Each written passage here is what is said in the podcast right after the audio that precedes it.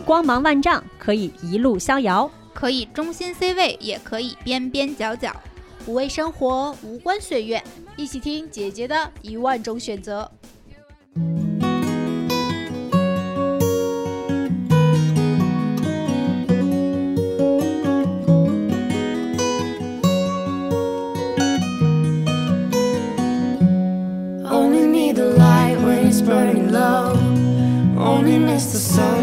Hello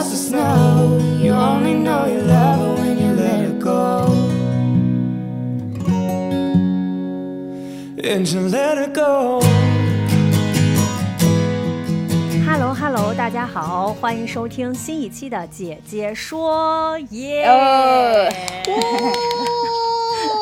大家好，我是美丽。Hello，大家好，我是六月。大家好，我是小谢。哎呀，我们今天这期节目现在开场，大家心情非常的忐忑。我们在录之前还说。非常的紧张，确实确实紧张了一下午。为啥呀？就有一种病号带着病历要开始找大夫了，然后就担心被大夫 诊断成无药可救。我是因为之前感觉。很多听众都很期待这期节目，所以有一点担心自己聊不好。嗯，为什么刚才小谢说，其实这期节目会受到很多人的期待呢？因为，呃，相信经常听解说节目的朋友一定会知道，我们其实。啊，在过去的一段时间聊了挺多关系的，比如说我们聊过，像最开始教主聊过亲密关系，就是和恋人的这种，然后我们朱莉姐姐聊过职场和同事和上下级的关系，对吧？然后我们还聊过绝交，哎，这一期也是备受大家喜欢，嗯，对，和朋友的关系。那我们发现每一次在聊关系的时候，很多听众都会在下面留言。什么时候我们来聊一聊和父母的关系？对，尤其是前不久，就三八期间，我当时做了一期我和我妈的对谈，母女关系。我的妈呀，评论区爆炸了，简直是，到现在依然有非常多人留言。看来就是怎么说呢？这个东亚的孩子们都逃不出和父母关系的困扰，看来是。然后我和小谢作为山东代表选手，然后 儒家文化啊，有一些长期的压迫。对，就是也不是地图炮啊，就是我们主播自己也会有一些和父母关系相处当中的一些困惑，所以我们这次。讲讲讲讲，然后请来了 重磅嘉宾。对，这位嘉宾是我特意从我的。呃，怎么说？间接朋友的朋友圈里面 捞出来的一位非常适合这一期主题，简直就是为这一期主题而生的这么一个人。呃，大家好，呃，我叫盖静，我是一位坐标上海的心理咨询师。但是我在介绍自己之前，我刚刚听了大家这么多铺垫，我必须要说一下，就是大家一定要放低对 对我的期待和对这期节目能聊出什么、能治愈什么的期待。在学心理咨询的时候。我们老师就跟我们说过，说你们想要确保你们的来访者对你们满意吗？有一个非常重要的一件事情，就是在咨询之前，先放低他对你的期待。如果他寄希望于聊一次你就能 咋样咋样，那那多半是会不满意的。所以就是大家也放低啊，对对我的期待。我们今天想核心聊一个话题，叫精神断奶。我是怎么知道这个词儿的呢？是在呃今年春节的时候跟朋友聊天，我说我现在在北京，包括我之前在南京工作的时候离开家，我是每天都要给我爸妈打一个电话。这件事情在他看来觉得非常不可思议，确实有点觉得。对，就是有一部分人可能是偏年长类的啊，就会觉得哇你太孝顺了吧。年轻类的就是你怎么做到的？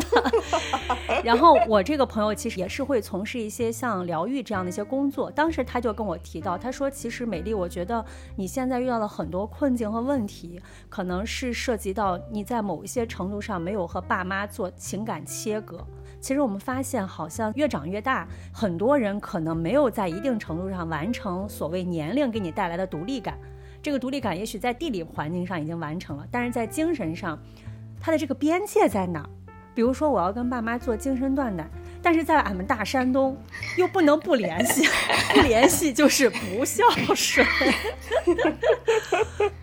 在我的临床心理咨询中，其实最常讨论的问题就是关于各种各样的关系，其中最常谈到的就是家庭关系。那家庭关系里面包含亲子关系，另外一大类就是今天这个主题，就是我们已经成年了，但是我们跟父母之间的关系常常会觉得就像那个风筝和线一样，我们是被牵着的，有的时候是被牵挂，但更多的时候我们感受到的在被牵扯。被拉扯，甚至会觉得我们那个线就像缠在一起了一样，飞不高。像我们离开家之后，我一直会因为不常跟我妈联系而有非常深的负罪感。我如果每天要给她打一个电话，甚至不是每天，就可能只是一个周有几次，可以称作是比较频繁的话，对我来说都感觉很有负担。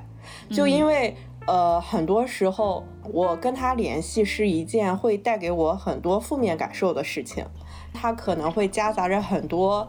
对我的非常就让我觉得非常不舒服的反馈，比如说他可能会把他的关心以一种就是呃批评你、指责你、然后嫌弃你的方式表达出来，非常典型，对。对，同时他又想要。呃，干涉你的生活。呃，最近几个月，他一直非常频繁的给我发一些喝红豆薏米水的好处。你现在变胖了，一定就是因为体内湿气太重。我跟他说了，我说妈妈，我也知道这个东西可以尝试一下，但是我最近工作真的非常忙，我没有时间做这个事情。我会跟他讲的很清楚。我。我非常想要主动的跟他进行一些有效的沟通，我希望我能听到他说话，他也能听到我说话，所以我会给他解释我由于什么什么样的原因，目前这个生活状态我无法做到自己去买红豆，自己去煮这个薏米水，就解释的很清楚。我妈完全不接话，她就会说哦，但是你现在湿气太重了，你应该喝这个，你就下班回来煮一煮就行了，就是仿佛我刚才跟他说的话像完全不存在一样，就就类似诸如此类的例子有非常非常多，我也觉得我是应该隔一段时间关心一下他的，但是每每想到我跟他打电话就会发生刚刚如上的那些对话，嗯，打到最后我往往以就是我的心情太差了，就是为什么为什么我跟我妈的关系是这样的，就是他会非常影响你的正常生活。好累啊！我觉得大家都能理解这个话题，确实是，就是在我们的咨询室里面也会频繁被谈到。首先从这个字面上面来说嘛，无法跟父母精神断奶，这听上去好像暗示着这个人已经成年了，但他好像还是很依赖父母的，都不能断奶，感觉好像挺不成熟、挺弱的。所以其实我们在。呃，很多热议话题啊，或者社交媒体的一些一些高频词里面，其实有挺多这种带着标签的一些描述，比如说妈宝啦，比如说啃老啦，比如说什么全职女儿啦，这些听上去，一来是确实很多存在这样的的现象，但这些是是以一个挺低功能的这种形式呈现出来的。但其实，就像无论是美丽还是小谢，其实你们都是相对来说。已经自己独立发展的挺好的了，也有自己的一番事业，自己的一番的追求的人，甚至已经离开家了，到另外一个城市，到另外一个国家，甚至都已经自己成立家庭了。但是他们在情绪和情感上，就是跟父母总是有那种我们叫做很融合在一起、很纠缠在一起的这种关系。比如说，父母在很大程度上在控制和决定着我们人生的一些决定。小到这个红豆薏米水啊，也要我 我让你喝红豆薏米水，因为我觉得对大大到结婚找对象，就是我们好像觉得自己的很多自我无法很好的去自我决定，父母的意愿、父母的期望，很大程度上面会控制着我们。还有另外一个例子，就像刚刚美丽和小谢都讲到的，就是这种对待父母，我们会有很强的情绪反应，我们会被父母的情绪牵着走，比如说就是。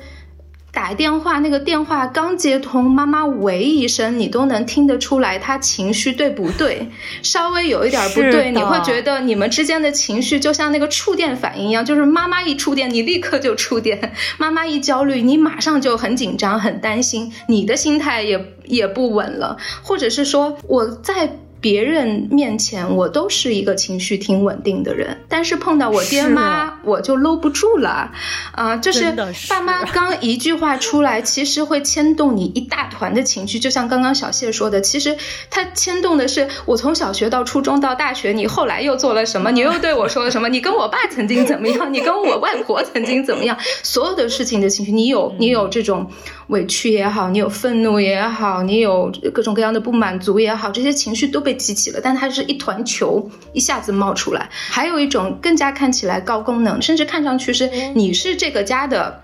小大人，或你是你是这个家的大家长。我现在就是，就像是说，好像会觉得父母很多东西是让你不放心的，家庭里面的很多冲突是需要你来去解决的。即使你离得再远，但是觉得家里一旦出现问题，你还是要奔回去，哪怕。远在他乡，在线也要帮忙解决问题，所以其实这些表现都不一样。说到核心，可能也许都跟我们今天的这个主题，就是跟父母之间的关系过于纠缠、过于融合。就是我们这种状况是应该算是精神不断奶的吧？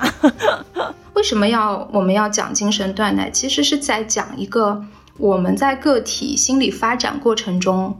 需要完成的一个非常重要的发展任务，我们把它叫做你完成与父母的独立、分离和个体化。我们在这个十几二十年间，我们跟父母的那个边界，我们相对的那个力量，其实都是要慢慢的发生一个从。呃，量变到质变的这样子的一个过程，我们把它叫做控制权的一个过渡。你最小的时候，你连什么时候吃，你能吃什么？我再想吃巧克力，爸妈不给你吃巧克力，你就是吃不到巧克力。你跟父母之间的控制权是那个样子的。但是慢慢的长大，特别这十几二十年间，需要发生一个重要的过渡，就是，呃，那个那个控制权要一点点的从父母身上，一点点的交接到我们自己的手里。当然。这个过程很难，一来是父母要放手，他们要愿意放手。我们刚刚在抱怨我们的父母说他们太控制了，或者是怎么样。很多时候父母不愿意放手，不是因为真的父母皆祸害，或者是他们不想着我们好，其实就是父母太爱太爱自己的孩子了，太焦虑了。他们常常有一个担心，就是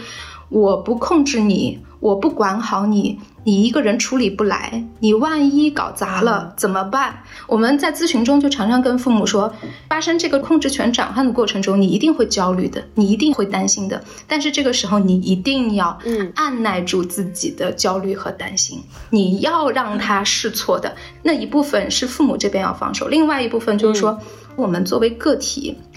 我们得自己要接得住，别那个控制权到了你手上，你接不住，给搞砸了。但是多半的时候，在一开始那个控控制权刚到你手上的时候，你都是接不住的。我想我们都有这种体验，就是小的时候爸妈管你学习，好不容易今天爸妈上班，你一个人暑假在家，留你一天自己在家，你会好好自己在家写作业吗？嗯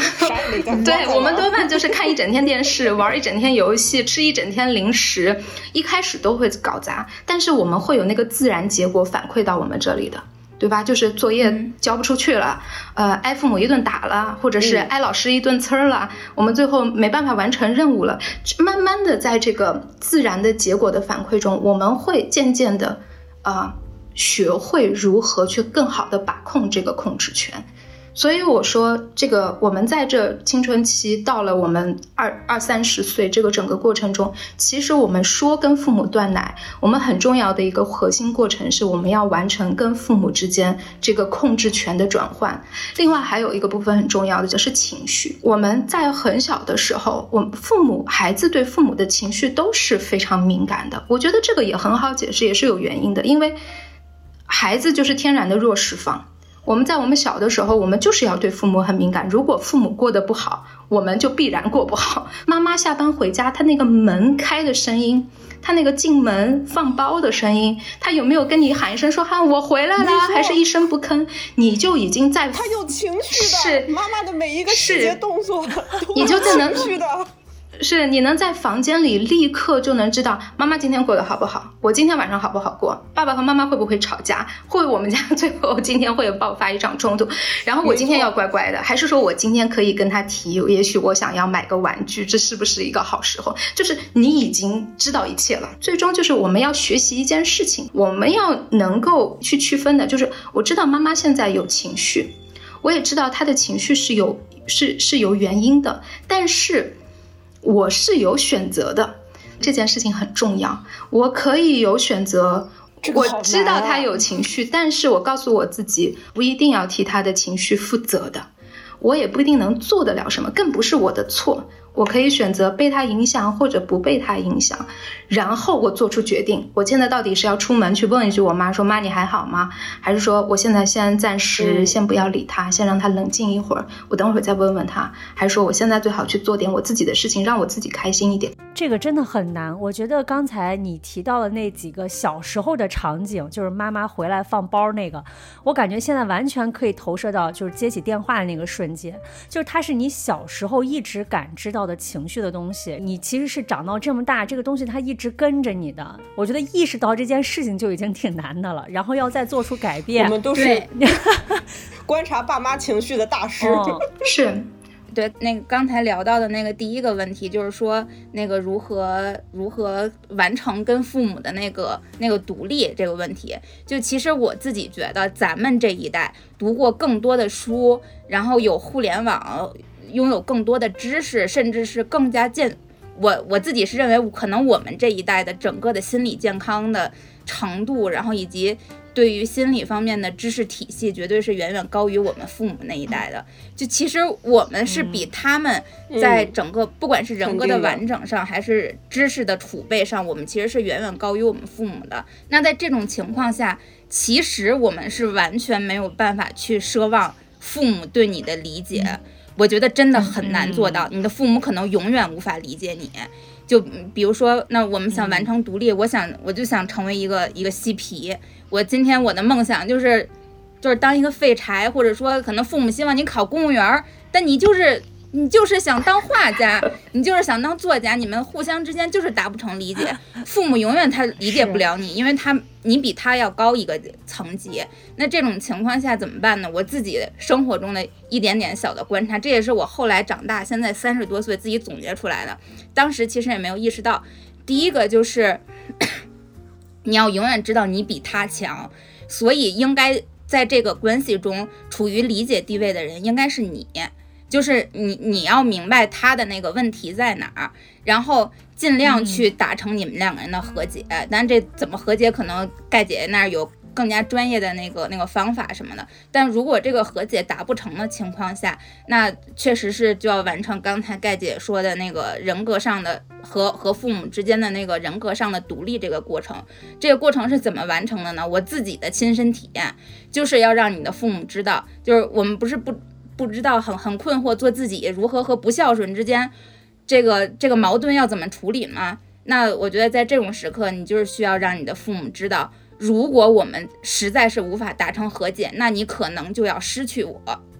就是我要远离你了。我为了做做自己，是我必须要做的事情。如果我们达不成和解，我可能要远离你了。当年就是我现在去回想我自己过去的那个阶段，可能有一个。这种标志性的告诉父母我要远离你了这样的一个信号的那个那个事件，就是我上大学之后完全经济独立，就是过得非常苦，打各种各样的零工，就是为了不跟家里伸手要一分钱。为什么呢？因为我要完全掌控自己的生活。从我完全掌控自己的生活之后，我就再也不跟父母汇报我的生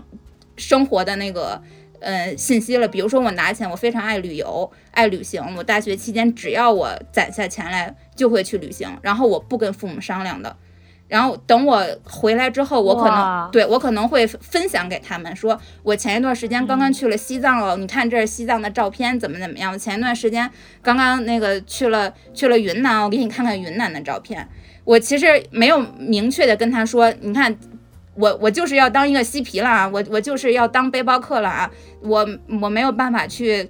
按你们的那个那个想法，未来去当老师，现在好好学习了或者怎么样这种，我可能没有办法正面的跟他说，因为我们家庭环境就这样，只要你正正面的说，肯定要吵架的。但是你可以用你的行为告诉他，我在失控，我在不在你。逐渐的不在你的控制范围内了，你的父母是能够感受到的。我就在想，就如果说刚才六月说的这个场景发生在我身上，那我接下来要面对的就是我爸我妈一天会给我打十个电话，然后来声讨我的这些行为是多么的不孝，多么的不照，都没有没有考虑他们。然后在这十个电话里面，大概有八个电话他们会分，他们会向我倾吐他们当年养育我有多么的不容易，我现在竟然这么的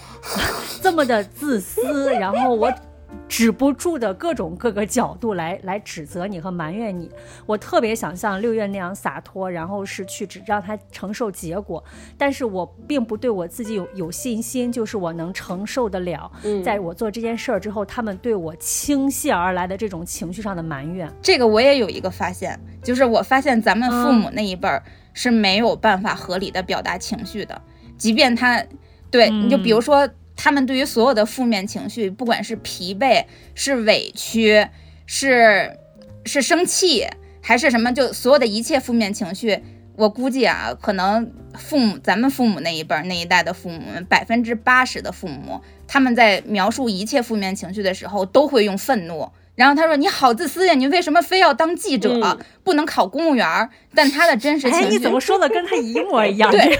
他的真实情绪可能就是闺女，我特别怕你，怕你未来未来吃苦或者怎么样。就是父母是没有办法正确的表达情绪的。这是我前段时间在网上看了一个视频，然后他说咱就是咱们父母那一代人，他们特别普遍的都具有，这是我第一次听到这个词，叫叙情障碍。就是他们不会描正确的描述自己的情绪。其实我刚刚听，呃，美丽和六月讲的时候，我会觉得，在我脑子里面，我感觉你们两个还是属于两种不同的情况或两种不同的范畴。一个是六月说的这个部分，其实就像我刚刚说的，很多时候父母不愿意放手，不是因为他们真的都是祸害，而是说他们其实就是不放心，其实就是出于爱。其实刚刚六月。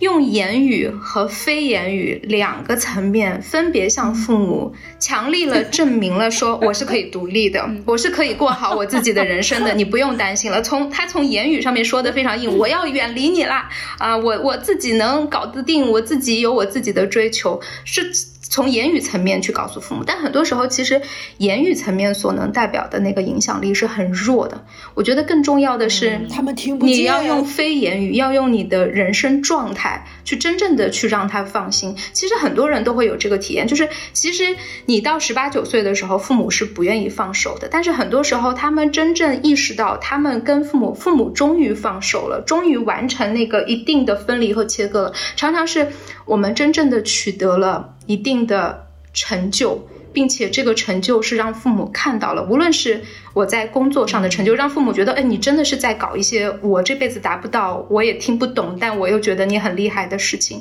还是我真的经营好了一个家，完成了一些你觉得重要，你也觉得很重要，并且你也看到我做的很好的这些事情。那这个时候，父母终于能够放心了。很多父母会在这个点上慢慢的就退下来了。就包括我自己跟回忆我跟我自己父母的关系，我也会觉得，当我在很多的时候让他看到，比如说我工作中的一些状态，向他们去讲述，哎，我今天干成了什么什么什么事情，或者是。给他们看到了一些我的成就，包括看到了我在我自己的婚姻关系里开始能够很好的去处理一些东西的时候，他们好像就慢慢的愿意放心了。但其实说到美丽的这种情况，我觉得是另外一个范畴，就是说，还有一种情况就是我们说不是孩子离不开，是父母他们不让孩子放心。我们其实。很多父母他们在自己的人生中，可能他没有学习到很多为自己的问题负责，或者是去有去积极的解决自己问题的一些一些态度，而他们把他们自己对于生活中很多的需求、很多的不满啊、很多的未满足的东西，其实是他们没有意识到。去告诉孩子这件事情是对孩子有很大的负担的，他们很理所应当的把这些东西呈现在了孩子身上，或者是砸在了孩子身上，或者是会觉得我我的遗憾需要你来你来满足，所以我们一直在跟父母说，跟这些青春期的父母说，你们对孩子最大的福祝福就是你们过过好你们自己的生活。你们处理好你们自己的夫妻夫妻关系，不要把你过多的对于亲密的需求、对于成就感的需求，啊、对于这种解决孤单的这种需求，更多过多的寄托在孩子身上。那对孩子来说，其实孩子对于父母都是很忠诚的。很多时候，我们一旦听到父母过不好，其实我们很难真正的抛下父母，说我知道你过得不好，我也去好好过我们的人生，很很难做到这件事情。是的，有些人你看他做的很决绝，就是我我不要去管他了，我自己去去过我自己。其实那不是他真正的完成了切割，他甚至是切割的反面。对他来说，是父母的那些期望、那些情绪，对他来说太强烈了。我已经把我弄得很难受了，我处理不好了，我需要去做一个 cutting off，去我需要去做一个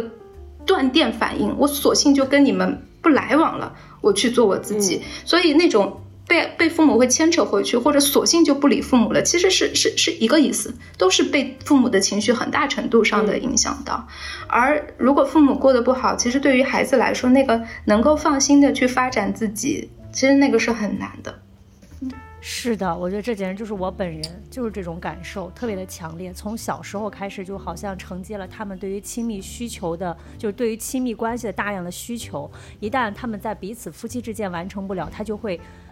倒到你身上，甚至是夫妻两个人之间的矛盾，是跟我八八八竿子打不着关系。然后最后我就永远记得，对，真的就是这事儿跟我就没有关系。我就是那种放学回家，然后一推门儿就是有那种。突然间，一个莫名其妙的埋怨就砸到你头上，你会发现这事儿跟我有什么关系？它就会让你在这种家庭关系里面变得非常的小心翼翼，成了一个出气筒。对，非常的小心翼翼，好像你说一句话，他们他们吵架也是也是因为这句话的关系，你做个什么动作，他们吵架也是因为这个东西，嗯也是这个关系。包括你现在长大了以后，然后他们就会觉得你不去承接他们的关系就是不孝顺，尤其是夫妻之间的关系，嗯。他可能属于家丑，他就没有办法跟所谓的姐妹们去聊，那他就只能全部倾吐到你身上，然后你感受到的这个嗯情绪，就是在于接起电话那一声喂的时候。这种情况，我们孩子通常两个角色，要么就是替罪羊，就是爸妈他们一言不合把你给打一顿，对吧？都怪你，就是你你是是你不听话，要么就是叫做工具人嘛，就是你要去当妈妈的闺蜜，要去当爸爸的说客，你要帮他们去 fix 他们的问题。我们常常会被孩子被架在这件事情上，而我们说对于个体最大的影响就是。那他这个年龄段，他本该去发展自己啊、去想我有什么爱好，去交朋友，去看我喜欢什么东西，去喜欢男生啊或者女生。但是你你不应该被爸妈的那些东西，你父母都处理不了的事情放在孩子身上，那个压力是更大的，是他更加负荷不了。其实你会占据他很多心理成长的能量，而不能很好的去发展自己。但是话说回来，就是、我们就像刚刚六月说的。很多时候我们没办法呀，我们这一代父母他们就是在这样子的环境下长大的，那怎么办？我经常在我的咨询里面会，像六月刚刚讲述的情，呃，像美丽刚刚讲述的情况，我通常会常常问来访者一个问题，就是如果你的爸妈他们就这样了，他们真的就是这样，他们学不会，他们听不懂，他们还是会不断的跟你去倒情绪垃圾，去倾诉，把你往回拉，你要怎么办？你要一直，你要一直这样吗？嗯，如果你意识到了你在发生什么，这个家庭在发生什么，就像你们已经开始来聊这期话题了，很多人已经来去做心理咨询，去读各种各样的心理学读物了，就是我们开始主动的找方法了。当我真正的去学着去做一个切割的时候，父母那个钩子也没那么容易挂在我们身上了，因为我们身上不长那个能挂挂挂钩子的那个东西了，我把它拿掉了。嗯，但我感觉这个过程它它还挺漫长的，因为这个钩子它已经，比如说已经在身上挂了二十年了，是的，你可能在挂了二十年之后，你才意识到这件事情。就嗯，有很多人，尤其是如果家长本身控制欲比较强的话，他是很难最开始做到这样的。我觉得这是很很多人的困境。就我相信大家很多人可能意识上。意识上已经接轨了，就是刚刚我们聊的这些事情，他可能已经在网上看过无数遍了。但是如果落到他生活中，落到他今天的这通电话，落到他这次回家，呃，就就今天下班回家见到他的父母，可能他就完全不管用，就是一点效都起不了。就就就我觉得，就是就这个时候会有一种就是。成年人的懊悔，就是我为什么这么没有能力？我觉得这种情况会在初期的时候经常出现。其实我觉得这件事情也许有，但是如果让我来想这个问题的话，我会觉得它确实没有捷径。其实我们是在一次一次的跟父母的冲突、跟父母的拉扯的过程中，不断的去学习如何去区分，如何去识别。每一次，当我父母再一次跟我表达他们的希望，或者再次有那个情绪来袭的时候，我能否在这个中间，先让我自己停一下，识别一下状况？我现在发生了什么？我妈在影响我，她为什么在影响我？她发生后，她在影响我，然后，然后再告诉自己说。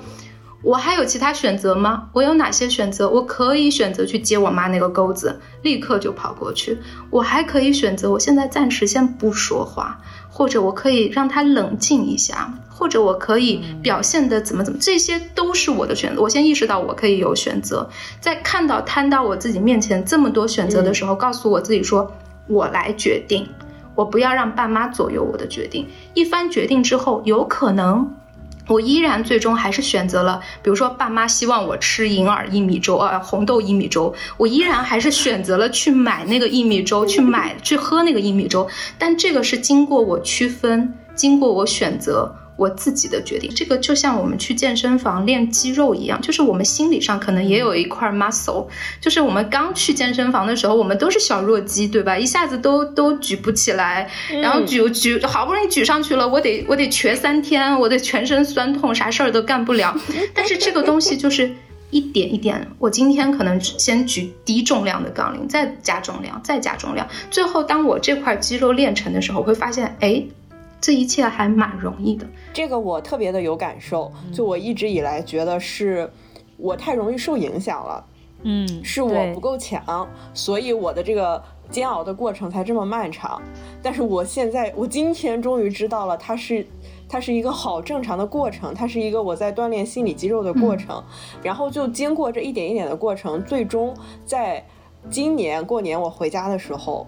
我惊喜的发现，我可以把我妈的情绪和我自己的情绪剥离开来了。她那个力量感，是你真的感受到了之后，你才会切切实实的发现，你有能力和你的父母进行切割。这个过程确实很难，就有点，我有时候会觉得有点像我们说，在一个洞里拔着自己的头发，把自己往外拽的这种感觉，其实是很不容易的。我感觉大家能清晰的意识到自己有选择的这个过程，我可以。有一个比较好玩的捷径，就是你要知道，你不，你父母有病，他们在，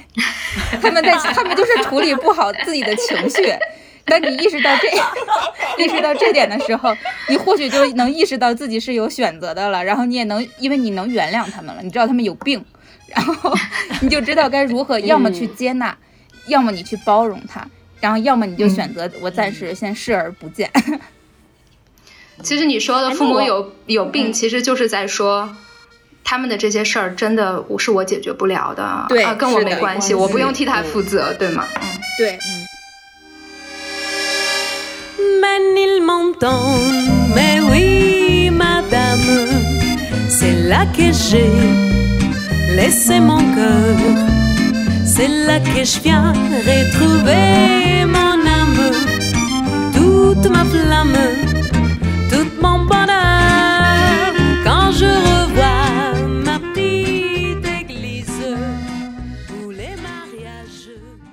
那我有一个反向的问题。就是有没有相对比较健康的亲子关系是不需要精神断奶的呢？我有一个朋友，就是我就觉得我我能感受到他和他父母的连接很深，就是他是我的同龄人，他到现在了还会经常欢迎他的爸爸妈妈来上海跟他住在一起，并且他会觉得晚上跟他妈妈睡在一起能聊一些知心话，这个感觉特别好。然后他经常劝我把我妈也接到上海来，让我们俩住在一起。我心想你别给我扔雷了。但是他我我。跟他表达这个的时候，他就特别不理解。他说：“为什么我觉得跟妈妈住在一起特别幸福？就是还有这种情况。我我在我在旁边，我能明显明显的感受到他和他父母的连接很深。我以我狭隘的观点，觉得他需要断奶了。但是我看人家自己觉得很幸福啊，人家觉得很温暖，他觉得他和他爸妈的支持和绑定是他人生的力量的源泉。所以就这种人，我们真的有必要就是。”以我们的想法去让人家，就是也去也劝人家，你应该跟你爸妈拉开一点距离。对呀，对呀。呃，我觉得两两个部分啊，第一个部分是说，也许这个人看上去跟他爸爸妈妈是在物理位置上或者在联系上是非常紧密的，但我们说物理的距离不等于心理的距离。有些人他可能就说他到国外了。他依然跟他父母是是牵扯在一起、纠缠在一起的。甚至有些人就是我们每天就真的睡在一，当然这个有点极端，就举个例子，常常来上海睡在一张床上。但是如果他们的关系中相对的来说是，他依然在这段关系里既享受跟妈妈的亲密，亲密那个陪伴的感觉是很好的。但是我能做我自己，我能去做一些决定，以及我跟嗯我们刚刚说的那个情绪的过程，是不是那么一一一打雷就闪电？一打喷嚏就感冒的这种关系，那我觉得也无妨。呃，我觉得这是两件事情，可能也许我们需要做一个区分，不是每一次看到这个成年儿女跟爸妈关系很近，就一定是你没有精神断奶。其实他他有一个更实质性的一个判断。另外就是回到这个问题，就是一一定要精神断奶吗？我我觉得。就是我我我想说，一定不是没有一个绝对的健康和不健康。我们更多讲的不是对和错，我们讲的是适应不适应。我们要看那个关系和他的那个文化，他所在的那个环境适应不适应。我们现在为什么这两年或这十几年，我们越来越多说跟父母独立，说这个精神断奶，是因为其实我们的文化正在发生一个很大的变化。我们我们在中国几千年以来，一直到可能几十年前前。这几千年的时间，我们可能中国都是一个文化，儒家文化的影响，这种父慈子孝的这种伦理所倡导的一种文化，百善孝是百善孝为先，对吗？父母之命不可违，这些都是我们那个时候那是绝对对的，那是那是大孝子，那是大善人，对吗？但是，但是就在这几十年间，其实我们的文化发生了非常快的变化，我们在经历了现代化，我们经历了城市化，我们经历了这个商品化等等等等，我们的。家庭关系也发生变化，我们从这种四代同堂，对吧？一家人生活在一起，共同生产，共同生活，变成了一个我们更加原子化的。我们在讲究三口之家，甚至两口之家这种小的核心家庭，我们也发生变化。我们的伦理从这个百善孝为先，父慈子孝，变成了我们越来越多的强调说我们要做自己。我们要自我决定，所以其实这些变化发生的是非常快的。而我们现在所谈到的这些精神断奶也好，跟父母独立分化也好，其实很多时候是我们现在这几十年所这个这个社会或者是这种家庭形式这种伦理。的变化所带来的新的需求或新的冲击，在有一些地区，也许它真的还是那种家庭关系非常紧密，是这种农耕文化的，是这种一家人就要在一起，或者很受这种宗族文化影响的。如果说生活在这样的一个文化下的个体，如果他那么强调我要跟父母精神断奶，我要自我决定，我要去干嘛干嘛，他在那个环境下，他一定是非常不幸福的，甚至是不适应的。而我们很多其实是我们离开了我们的家乡，到了这种呃北上广深，我们到了这些大城市，在经历这些变化的个体，我们开始有这个呃做自己的这个需求，自我独立的需求了。嗯，或者其实就是说，这这种就是我们到底要不要改变现在整个的关系，可能就取决于就是谁痛苦谁改变，不痛苦就不改变。对，就包括你在关系之中，你和你父母，那如果感觉到痛苦的人是你，那可能需要做出改变、做出一些动作的人就是你，而不是你你你要去强迫你父母去改变，他他觉得很爽啊，他是不可能为你 改变的。嗯嗯，是，我觉得我觉得六月社挺好的，可以一定程度上这么说，就是你觉得不舒服了，你需要为自己的不舒服负责，对吗？你得要想想办法来去解决这件事情。嗯嗯，我们在讲跟父母精神断奶、独立、分离、个体化，其实我们在讲的是我们能否在关系中依然保持自我，依然获得自我力量感。我们能否减少我们对于环境的依赖，减少环境对于我们的影响？我经常会比举一个例子，就是说这种，嗯，姑且叫做没有跟父母很好精神断奶的个体，或者没有完成跟父母很好的分化的个体，这种对于关系依赖性很强的个体，它就像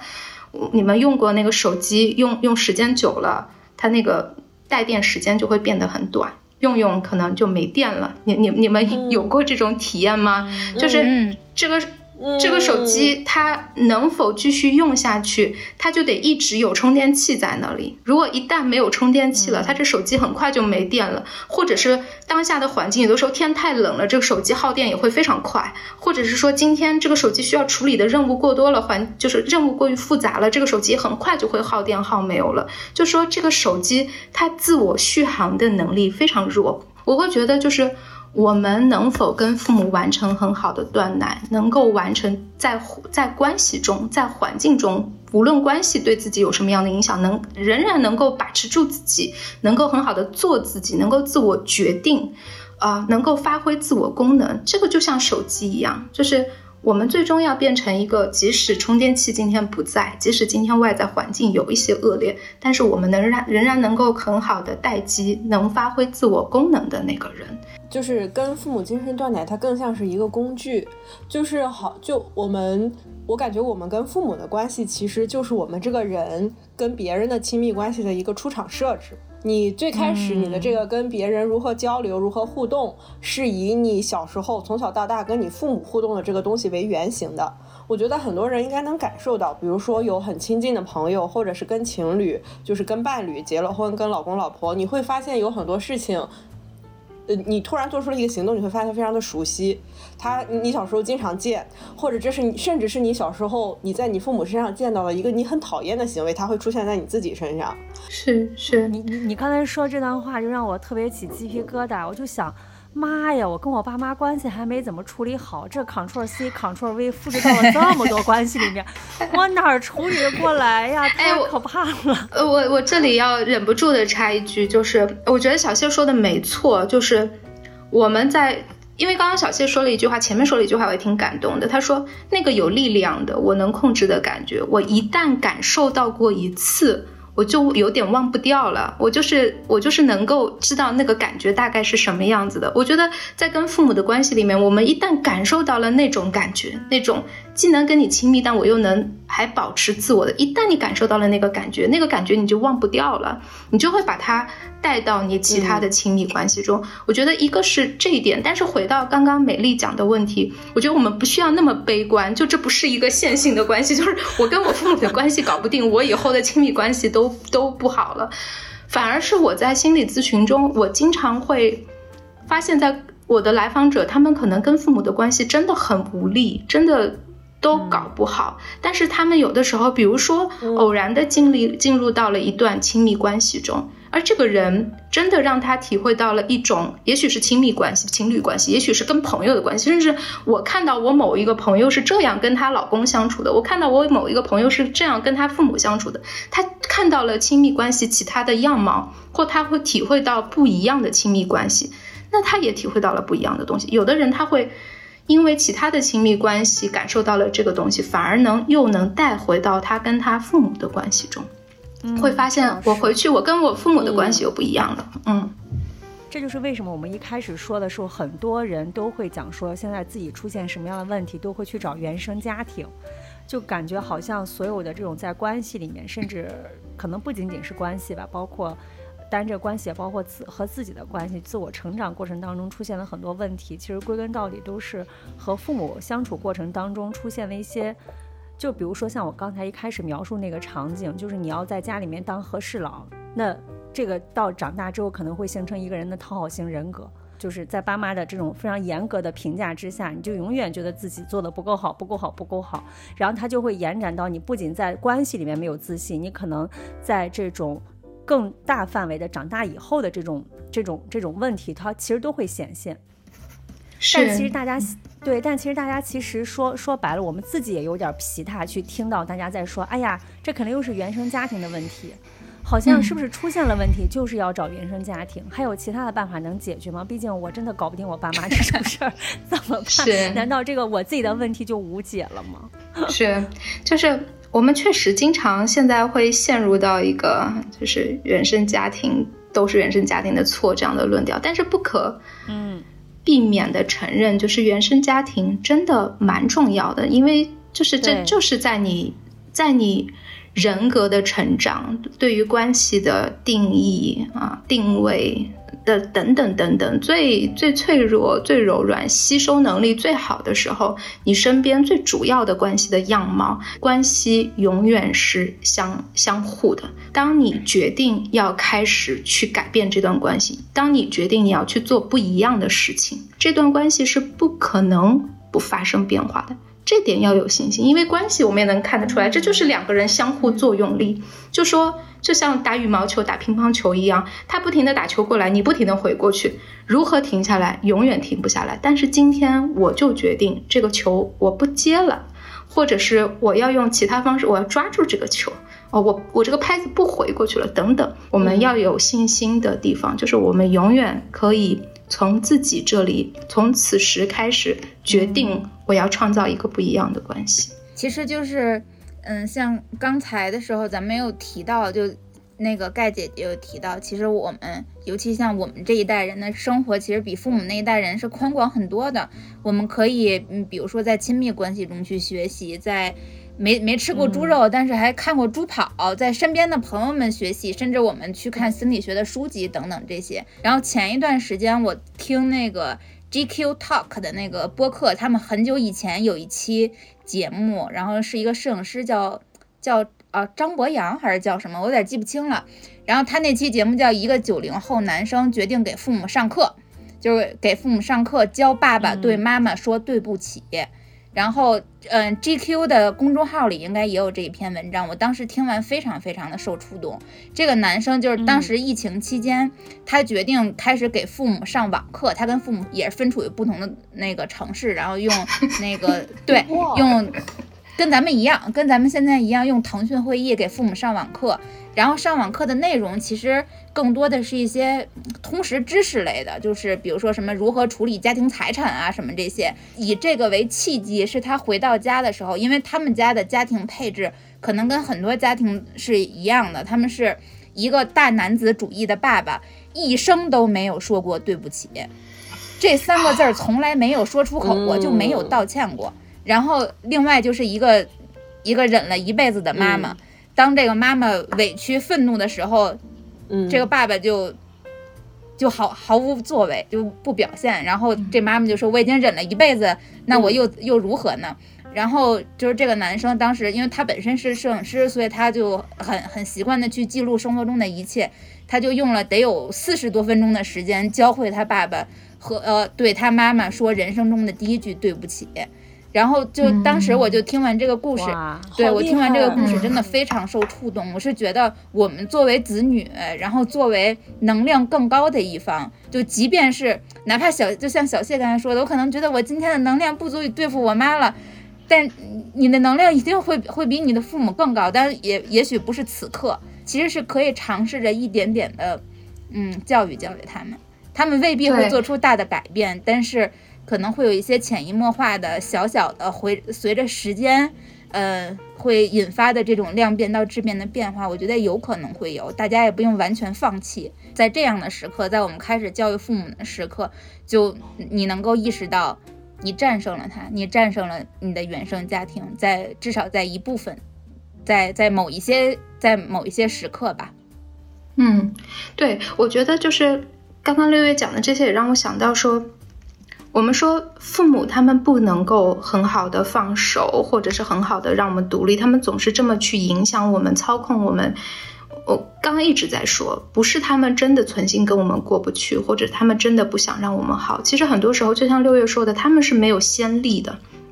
他们过去的几代，我们的父辈、祖辈，其实都是那样的关系模式，就是大家长制，对吧？父母操办一切，孩子要孝顺父母，要听从父母的。他们就是在那样的先例下，他们祖祖辈辈都是这么做的。而到了这一代，突然要发生变化，其实他们的父母没有用其他的方式对待过他们，他们也没有先例可参考，他们也没有那个 role model 可以去学习。我要怎么去跟我的孩子去让他独立，去创造。新的关系，所以其实有的时候我们要意识到，这不一定是我们有多弱鸡，或者是我们爸妈有多么的呃不不通情达理，而是我们这一代，我们这两代人，我们在面对一个共同的一个新的。其实挺开创性的一一个一个情况，或者挺新的一个挑战。我们在建立一个中国几千年其实都没有先例的一种一一种关系，我们其实还挺先锋的。我们在共同的去去创造一种新的关系是不容易的。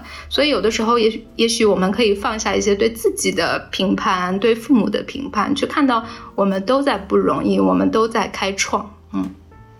这儿我有一个疑惑，就是像刚才六月讲的，包括六月自己也是，就是好像大家在想要去改善这段关系的时候，会去做一些什么。但是我觉得可能也的确存在，也许像我这样，就是有想改变的心，但是也说不清楚是为什么一直没有勇气，或者是没有能量去开启这件事情，就是还没有开始到度这件事儿。我不知道是不是因为你一旦要做，你已经预设到了父母会。对你带来的情绪风暴，可能就是真的每个人有不同的各种各样的情况。就是我们说那个 timing，似乎你你会一直觉得挺急的，还没到，大家都采取行动了，为什么我还没有去做这件事情？其实改变这个过程是一个很漫长的过程。举一个例子，就以减肥这件事情为例子。我们常常觉得，我常常有这种感觉，我我也知道我要减肥啊，我也知道维持体重是很重要，但是为什么我就没行动呢？好像我们会觉得我已经开始去做一些事情了，我已经开始去运动或去去改变饮食了，甚至我要看到体体重秤的那个数量的变化，那个点才叫我们开始行动了。但事实上，改变这个过程早在这个之前早就发生了。当你意识到说。也许我的体重需要变一变了。当你意识到说，也许我的生活方式不够那么健康，甚至当你已经打开 APP 去查我附近有哪些健身房，我怎么样的饮食膳食算是更合理，但是我还没有去采取行动，这些事情你的改变就已经发生了。只只是这个过程很漫长，从你意识到这件事情，到你开始着手去查一些资料，当你开始觉得资料查到一定的时候，你开始去试一试了。当你试一试，可能你又回来了。当你回来歇一会儿，你又去试一试了，直到开始像。小谢这样，我体会到一些不同的感受了。然后这个感受累积到一段的时间，我的这个肌肉越来越有力气了。我这个关系甚至发生了实质的感受变化，甚至我把这个变化带到了其他的关系里，甚至这变成了我的一个固定的关系模式。这是一个，这整个的这个过程，我们都叫发生变化。所以我会觉得，也许你低估了这个你自己已经。有的进步哇，又被安慰的，好鼓励人。I ain't even looking at the screen, it's true. I got my eyes on you. And you say that you're not worthy. You get hung up on your flaws. But in my eyes, you are perfect as you are. I will never try to change you, change you. I will always want the same you, same you. Swear on everything I pray to that I won't break your heart. I'll be there when you get lonely, lonely. 那我觉得刚才我们跟盖姐聊了很多，那其实接下来我们可能也是希望盖姐能可以跟我们的听众分享一下，就如果我们真的想要去开始做精神断奶，不管是从父母那个层面，还是我们的这个层面，就是因为关系也是双向的嘛。像前面也介绍了一些小的一些方法，那这边可以系统的跟我们讲讲我们。可以怎么样去完成这场双向的精神断奶呢？我去分享一下我自己的看法，但是我觉得这些东西都是因人而异的，没有一个唯一的正确的方法。每个人都有自己的资源，每个人都有自己的。独特的一些小巧思，我们都可以用自己的方法去。刚刚六月也提出了，也也提出了很多很很开脑洞的一些，但是行之有效的办法。嗯，总的来讲，我觉得前面其实七七八八有说了一些，但是总结过来两个部分：一个父母要放手，一个个体我们要学会区分。父母放手，其实就像我们刚刚讲的，很多父母他自不是他之所以不能放手，两个原因，一个是。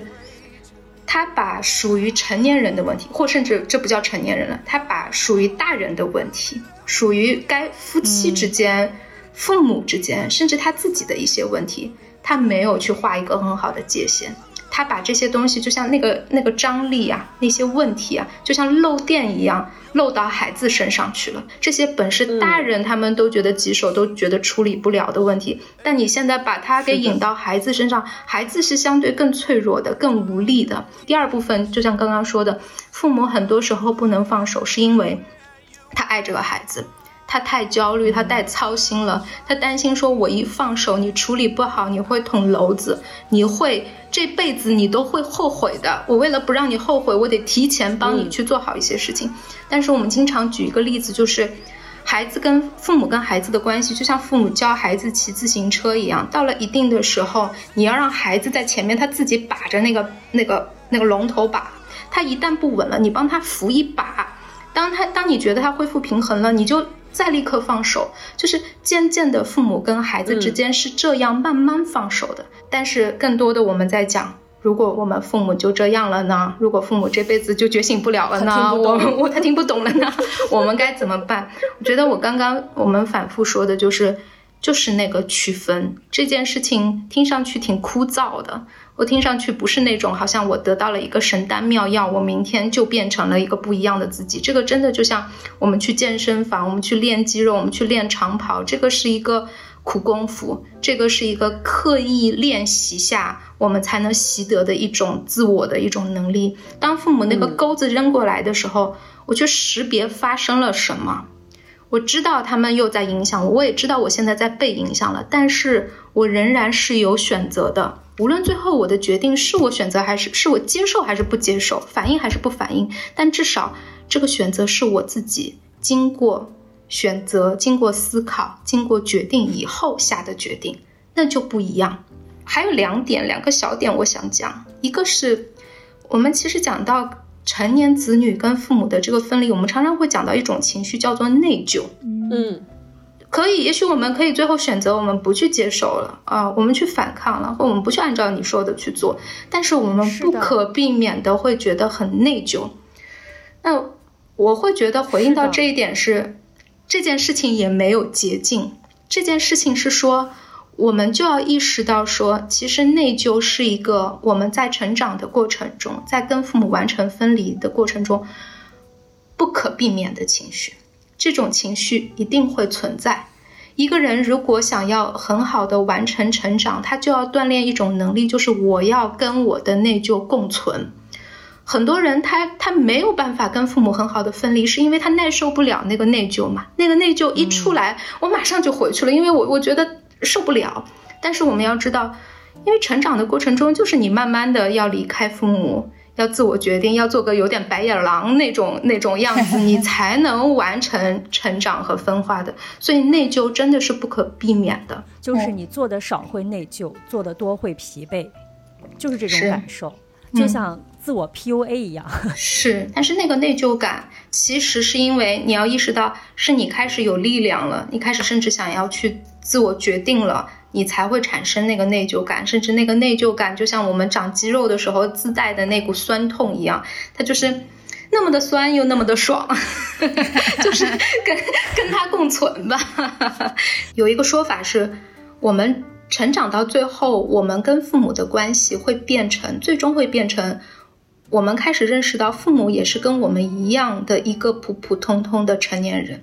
他跟我们一样，也有那么多的无助，有那么多的困扰，那么多需要去处理的问题，一来我们不要寄希望于很理想化的寄希望于我们父母就是一个。无敌的啊，呃，厉害的，能帮我们解决一切的问题。另外，我们也不要那么担心我们的父母，我们自己也有各种各样我们自己的难题要去处理，不是吗？也有很多我们自己的无力感、自己的困难，父母也一样啊，他们也有很多他们自己需要去处理的问题，他们的夫妻的关系，他们自己的孤独感，他们自己的挫败感等等，那是他们的事情。我们每个成年人。我们都有自己要去应对的东西，我们都有自己的那个功课要去修，我们都有自己的那个劫要去渡。谁其实都帮不了谁，我们的父母最终也帮不了我们多少，我们也帮不了父母多少。我们都要，就是最终我们就大家都是成年人，我心疼你，但我也帮你做不了多少。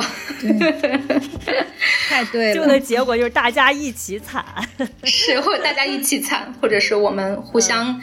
一起心疼着。也许也挺无力的，但又互相支持的，就这样走下去。也许这就是生活呀。其实就是我们每个人都先过好自己的人生吧，先过好自己的人生，再想去怎么救赎父母。你的人生比你的父母的人生更重要的时候，愧疚感。就更容易被接受了。六月说的这个让我想到，我有的时候会跟青少年的父母说，但我觉得在这里也合适。就是我们坐飞机的时候，起飞之前都会听空姐说一句话，就是当飞机遇到颠簸，先给你自己戴上氧气面罩，再给你身边的老幼病残戴上氧气面罩，就是先把自己的氧气面罩戴好，先先照顾好自己，然后你才有力量去多照顾他一些。哎，我觉得这最后有点像是一种道德松绑，就是我觉得很多人对于父母的，不管是情绪或者是一种延展出来的，从从精神到行动上的很多东西，它其实是在很长久的一段时间里面，不管是文化或者是道德，让你要去变成那个你要能接得住你爸妈的人，要能变成那个。你宁愿自己不戴氧气面罩，也得给把你的氧气面罩给爸妈。哪吒 叫什么？对，嗯，对，对，就是就是，甚至我们在一相当长的一段时间里面，对于这种父父呃，就是子女和父母之间的这种爱的定义，也是这种子女的牺牲来去成全爸妈，成全父辈母辈。因为这个愧疚，他也一直常常困扰着我，然后。我刚刚想到，我们之所以愧疚的这个前提，好像有一很大一部分是因为我们总觉得父母对我们的事做的事情都是出于爱，而我们拒绝他，就是无论只要我们不配合他的需求，我们就是在做错事，就是就是就我们会把父母完全放在一个他无条件爱你的这么一个前提之下，但其实很多时候，我觉得父母是在。呃，做一个家长这件事情上，他是一个非常会邀功的家长，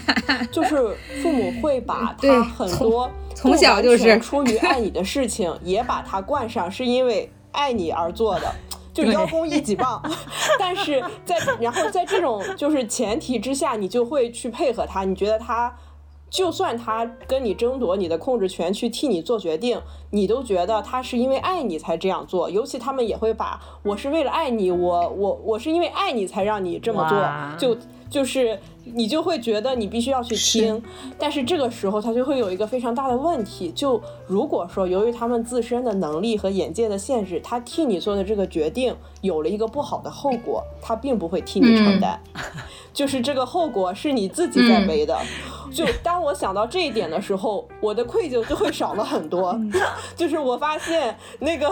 那个一直在跟你争夺控制权，就希望你完全听他的人，他也有他有人性的一面，他并不是一个全然正面的形象。就我们的愧疚好像来源于，如果我们忤逆他，我们就好像是在忤逆一个天使，就忤逆一个全能全善的人。对，嗯。对，就是父母有的时候时候在我们心里是这个形象，但但他真的不是，他真的是一个自以为是的大人。对，我觉得 有些时候，我觉得是，就是像刚刚说的，我们最终要认识到，父母不过是一个普通人，他们的爱也不是那么的。天使，他们也是自私的，他们也有不那么好的，他们的爱也有缺陷的部分，所以我们并不是在忤逆一个天使，我们不过是另外一个成年人对另外一个成年人说：“嘿，就可以啦，到这结束了，对差不多得了啊。”对，哎，说到愧疚这儿，我可以给大家分享几个小故事。有一个是前不久的时候，咱们有一个听众加了我微信，然后就是来向我、嗯向我这个倾诉一些生活中的烦恼。然后那个听众呢，因为他是家里边的老二，就是他是二胎儿，所以父母的年纪比较大了，然后他想出国留学，他就陷入到了深深的困境中，就是这种愧疚中。嗯因为他觉得父母年纪大了，但是他又要出国留学，就是陪在父母身边的时间就更少了，而且他自己的规划是想尽量能够留在外面的，然后他就在这个愧疚中就没有办法去，就就让他非常非常的痛苦。然后当时，因为其实像这种人生人生的大选择，我也没有办法给他什么特别明确的帮助，但是我跟他说。因为你的父母现在就是他们最年轻的时刻，如果你此刻不走，那你就永远都走不了，因为他们只会更老。那你可能就要权衡一下你未来的人生要怎么做。另外就是那个像小谢刚才说，你的父母可能未必所有的决策都出于爱你啊。我觉得很多时候，像美丽美丽的爸妈去要求你，你必须得每年回来给我过生日，我觉得他就很像那个盖姐姐说，在在飞机上，可能比如说这时候出事故了，也许你的父母会要求你。来，你我我不会，我不会戴我的氧气面罩啊，你来帮我戴吧。自我面临的情况就是，虽然大家已经觉得我和我的父母关系已经那个算比较健康的了，但是像我妈呀什么的，他们还是会时不时的尝试让让我在控制之中。就比如说，我妈会说：“哎，谁家谁家孩子，人家工作之后工资都会上交，你什么时候那个要给家里交钱？”对，就就是就是这样的话，我就会跟她说。我的钱有我自己的用处，你们需，因为我父母比我要富有很多，他们的财产可能是我十倍，纯纯的只是想控制你。真的，他们根本不需要我的钱，就是要要控制我，要确认，要确认自己被爱在和被孝顺，这个就是他们唯一的目的。是对，然后我就只能跟他说，我的嗯钱有我的用处。如果有一天你们需要我掏钱来办事儿的话，我肯定会办，但是我没有办法每个月去上交自己的钱。对，以及我妈有的时候她就会说，哎呀，那个就是觉得生活有点无聊，说你什么时候结婚生个孩子，趁我现在年轻还能帮你带孩子。其实他只是因为生活没有乐趣。他没有爱好，也没有朋友，然后他现在能够想到的事情就是你生一个孩子，能够他就有事儿干了。然后我就会告诉他说，那要不你报个老年大学，要不你一直不都是想学瑜伽吗？我我给你报个瑜伽班儿吧，你想想怎么样脱离我的生活，你依然能够过得快乐一点儿。这个可能可能是我们父母很多父母都要学习的一个一个人生的必学必修课，那就是怎么样我才能过好自己的人生。我们的父母可能不会的，其实很大一个核心或影响我们的是那个内疚感，我们得要想到办法去跟我们自己的内疚感共存也好，耐受也好。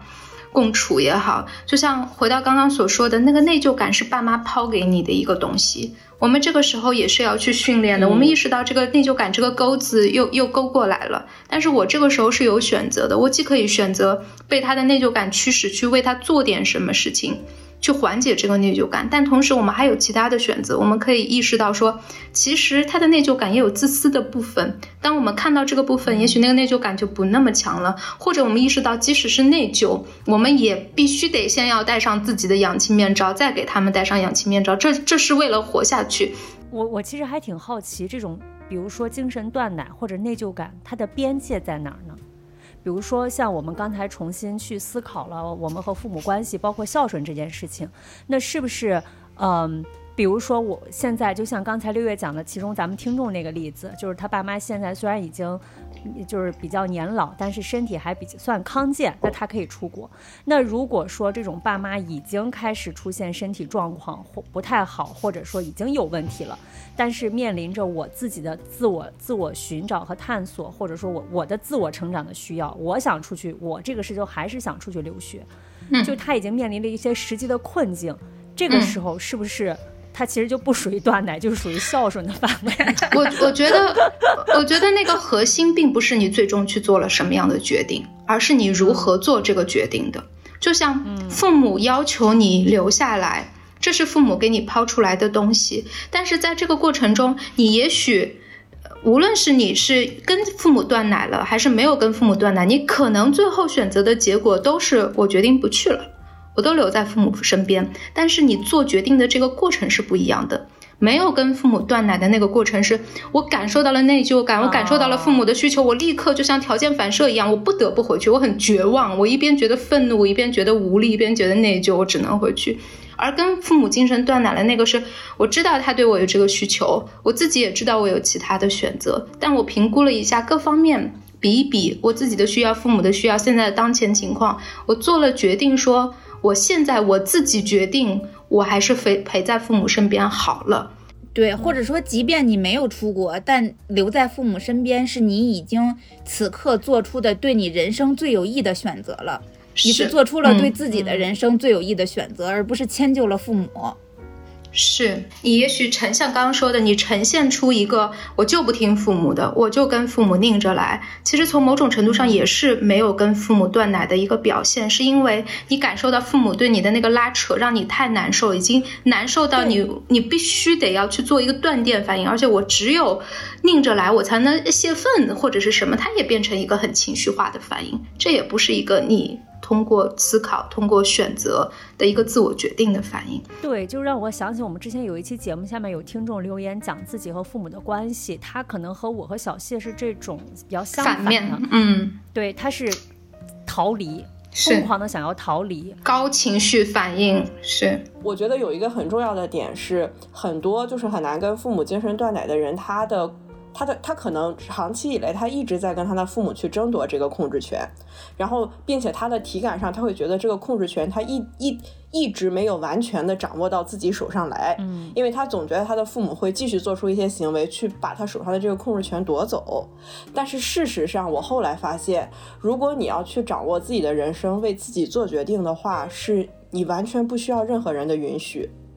就是即使你父母跟你说你这样做不行，但是你自己就觉得这样行，那他就行。从小到大，那个父母的滤镜他一直在这里，你始终觉得你要参考你父母的意见，你始终觉得他的意见可以影响你。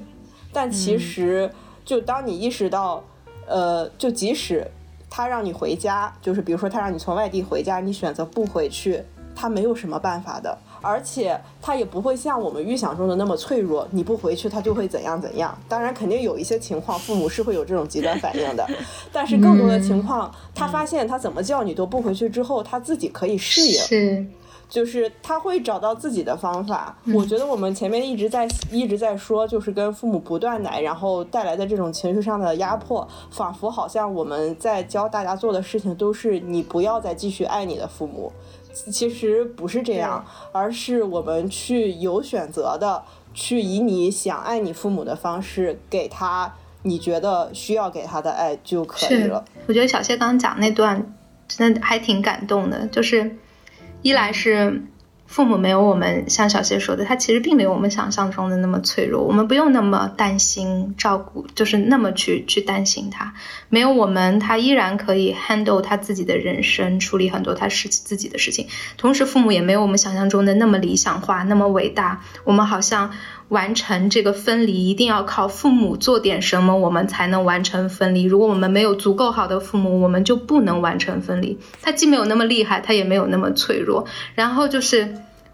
我他们不知道，我们知道了。我们现在知道了更多的知识，体验到了更不同的关系，看到了不同的人生。我们可以过去。educate 他们，或者我们主动的去去去创造一段不同的关系，让他们在这段关系中也感受到，哎，这样还不错。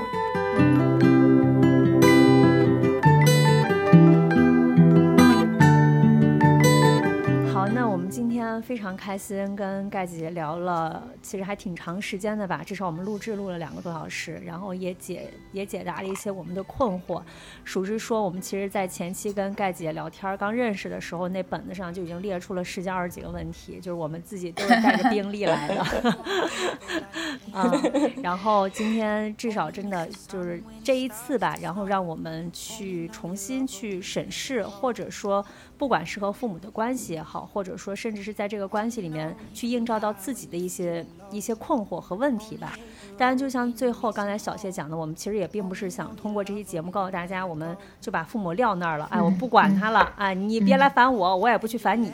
其实我们是觉得希望能够至少在和父母相处关系过程当中这段。这段关系梳理的相对顺畅，进而让我们在其他的关系里面，或者说是其他的这种成长、成自我成长当中，去能够解答一些，或者说减少一些我们遇到的问题吧。我们说完成跟父母的分化或断奶，那个目标远不是说就跟父母切割干净或不爱他们了，因为我们最终的那个目标，我们一直在说的那个挺理想的状态，是我们既能享受彼此的亲密和陪伴。的那个快乐，同时我们还能在这段关系里面能做自己，啊，我们不会被那个关系所淹没掉，这个是我们的一个理想状态。嗯，也相信听到这儿，然后我们的听众可能也会对这个。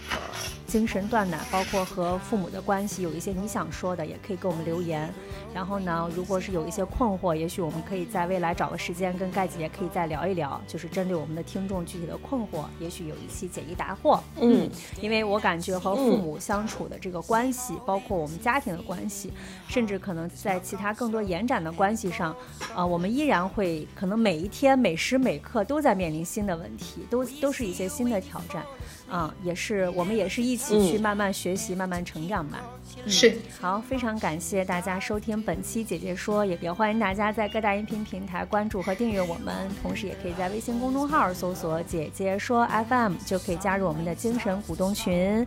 然后这期节目呢，也欢迎大家多给我们留言，嗯，也可以分享你的困惑，或者是你有什么好的解决方案啊。有什么野路子，就是大家互相帮助一下。野路子很重要，开开脑洞。嗯，开脑洞很重要。好，那我们今天就跟大家聊到这儿吧，跟大家说拜拜吧，朋友们。嗯，拜拜，大家再见，拜拜。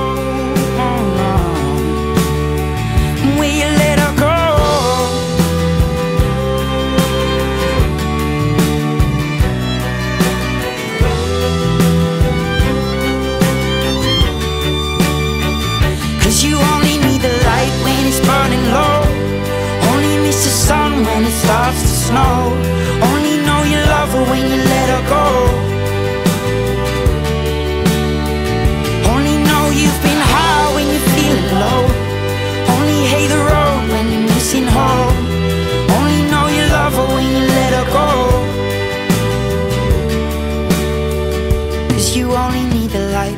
Burning low. Only miss the sun when it starts to snow. Only know you love her when you let her go. Only know you've been high when you're feeling low. Only hate the road when you're missing home. Only know you love her when you let her go. And you let her go.